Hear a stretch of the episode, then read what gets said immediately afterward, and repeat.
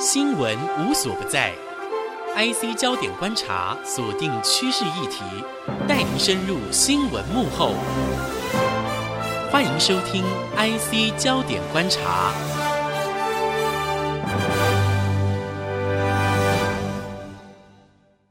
这里是 IC 之音逐科广播 FM 九七点五，欢迎收听 IC 焦点观察，我是郭鸿章。美国总统川普的任期倒数剩下两个星期的时间。但仍然企图发挥他的影响力。在几经波折之后，川普终于在美国当地时间十二月二十七号晚间签署了总计二点三兆美元的包裹法案，其中包括被包裹在内的台湾保证法。川普签署的二点三兆预算法案，其中除了外界最关注的金额一点四兆美元的联邦政府预算案与九千亿美元的疫情救助法案，也就是纾困方案，而且还包括了二零二零年台湾保证法。这项法案的前身是二零一九年台湾保证法草案，在二零一九年五月由美国参众两院通过之后，便纳入二零二一年的综合拨款法案当中，并且改称为二零二零年台湾保证法，送交给总统川普包裹签署。然而十二月二十三号，川普因为对疫情救助法案不满，导致台湾保证法也没有办法在第一时间签署生效。十二月二十七号，川普态度软化，签署之后，台湾保证法也跟着成为正式的美国法律。台湾保证法的主要条文是要求美国行政部门对台军售常态化，强化台湾不对称的作战能力，以及支持台湾参加国际组织等政策。淡江大学外交与国际事务学系荣誉教授陈一新认为，台湾保证法究竟会执行到什么程度，主要还得看美国新总统拜登，还有中国领导人习近平的脸色。你看看哪一个？很多修正都有提到军售常态化，很多修正都说要帮忙台湾打不对称战争呢。很多学生都说什么要这个官员来访啊，对国际组织啊，但都没什么用。尤其国际组织，你两岸关系不好，一个大陆一个都不会同意，所以门都没有。另外呢，官员看到现在层级最高的也不过是卫生部长啊，对，但或者说国务次卿升级还没他高了，继承顺位来讲的话，所以就是这样子。啊，这个这个老讲你美国以前也有啊，马英九时也有派人来，还来过一个开发总署啊。这个里面的首长是副国务卿的位置，也很高啊。所以说这个都最多如此嘛，那不重要，来的官员都不重要，或者是次要的。先表面上接受了台湾旅行吧，但是用处不大了，都没有真正的是连个打开驻军都没来过。另外，军事武器都是也生产了很多武器啊，但都不见得是我们很需要的。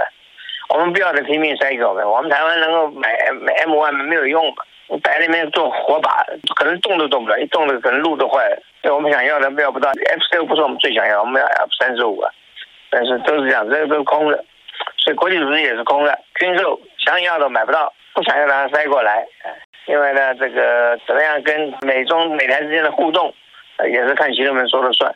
所以这个法律，川普通过怎么样执行要看拜登，还要看习近平。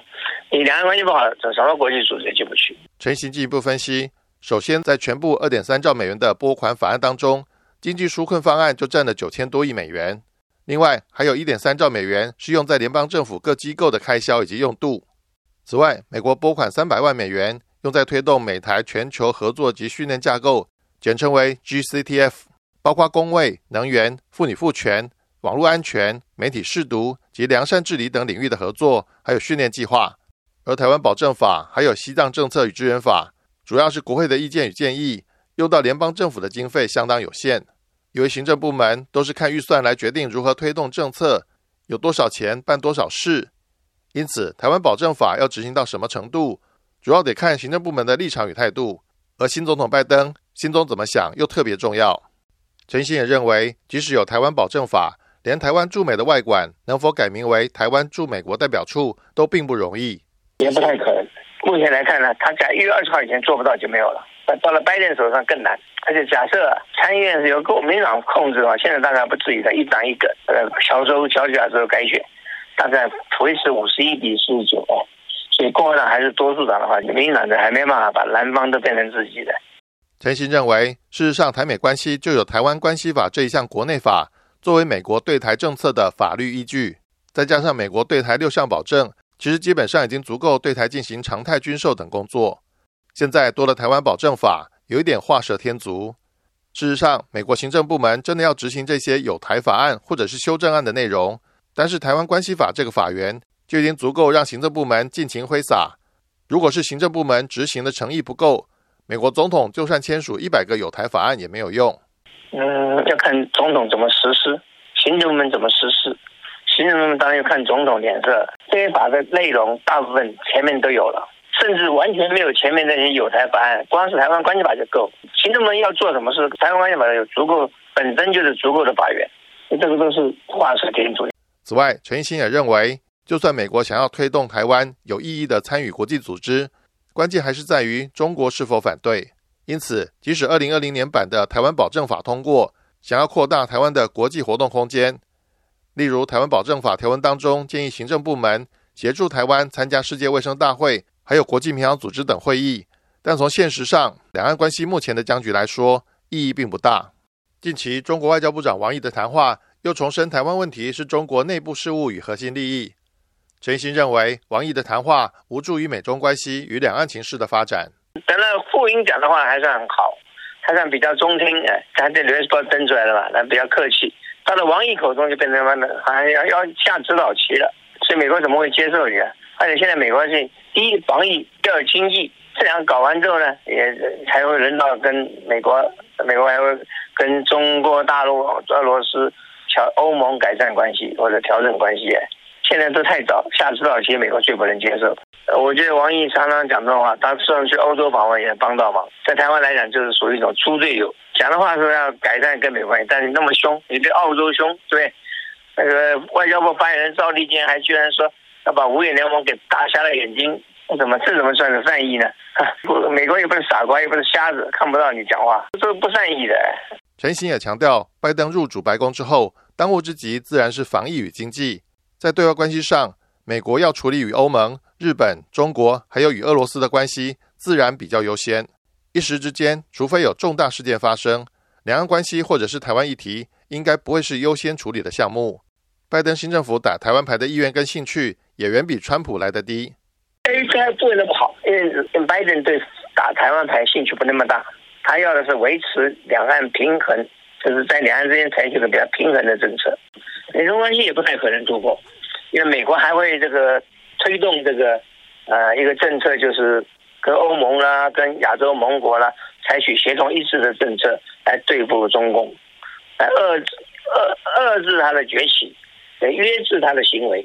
民主联盟与民主联盟，不完全是战略上的，所以拜登一定会想出一个新名词嘛。民主联盟的可能可能会发展成战略关系，但是这些国家本来就有战略关系，是不是有这个联盟并不重要，反正就是在对中共呢，比如说对香港问题、西藏问题、新疆问题。台湾你是采取一致的一个动动作，哎，不会说我们各各行其事。美国单打独斗也打得很痛苦啊，而且川普四年下来也没真正有什么大的了不起的嘛反中政策，搞了半天他搞了一个这么总领事馆而已，所以疯狂如川普者也没有那么疯狂。他他已经低调了，蔡英文已经开始低调了，不敢乱讲话。你看上次问他，这个上次是被美国的川普政府派人。告诉我吴钊燮，还是他到 A I T 大概告诉他要赶快否认台美之间要有建交的打算啊，同时也要否认美国会会要赶来驰援台湾，但这是不太可能，美国人不会做这种承诺，所以说要要吴钊燮自己讲出来。讲完之后，你可以看到啊，现在蔡英文政府的好像已经是已经这个不太敢乱讲话了，B T A 后来也没有了，哎，所以更不敢讲话。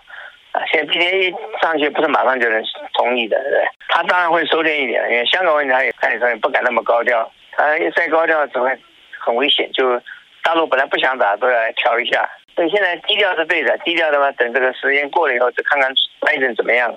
因为拜登还搞不清楚的时候，你就乱乱把他当做川普一样，那就完蛋了。其实中国大陆对台湾也没有什么那么大的仇恨，他主要是气很气川普，所以给台湾一点什么小小的教训啊，飞机常常过来。但是过来还没有，还没有到总统上空，还算好了。到总统上空，那就是为讯号来了，危险的讯号。他现在改善关系最好，最好是能够美中关系回到回到就重正轨就好了。他怎么可能没事挑衅？不可能，这些都是太担心了。当然，你不能说这完没有完全没有这种可能性，但是可能就微乎其微就可以就可以忽视了。基本上，当然国军还是要戒备的。第一那个美国的这个军舰、海航航母还是可能。会会在附近来一来，但是发现美国还来不来不。真正有美国有决心的话，光是飞弹就可以打打败中共。所以说，以中共来讲呢，他就是，所以说我看连飞机都不会过来，不要说打台湾了。跨中线是可能，但不会飞到总统府上面。美国总统大选最后一项法定程序是在一月六号清点选举人团投票的票数，将会最后确认拜登胜选的结果。如果没有意外的话，拜登将在美国时间一月二十号正式就职美国总统。对于台美关系日后的变化，我们拭目以待。以上就是今天的 IC 焦点观察，我是郭宏章，谢谢收听，我们下次见。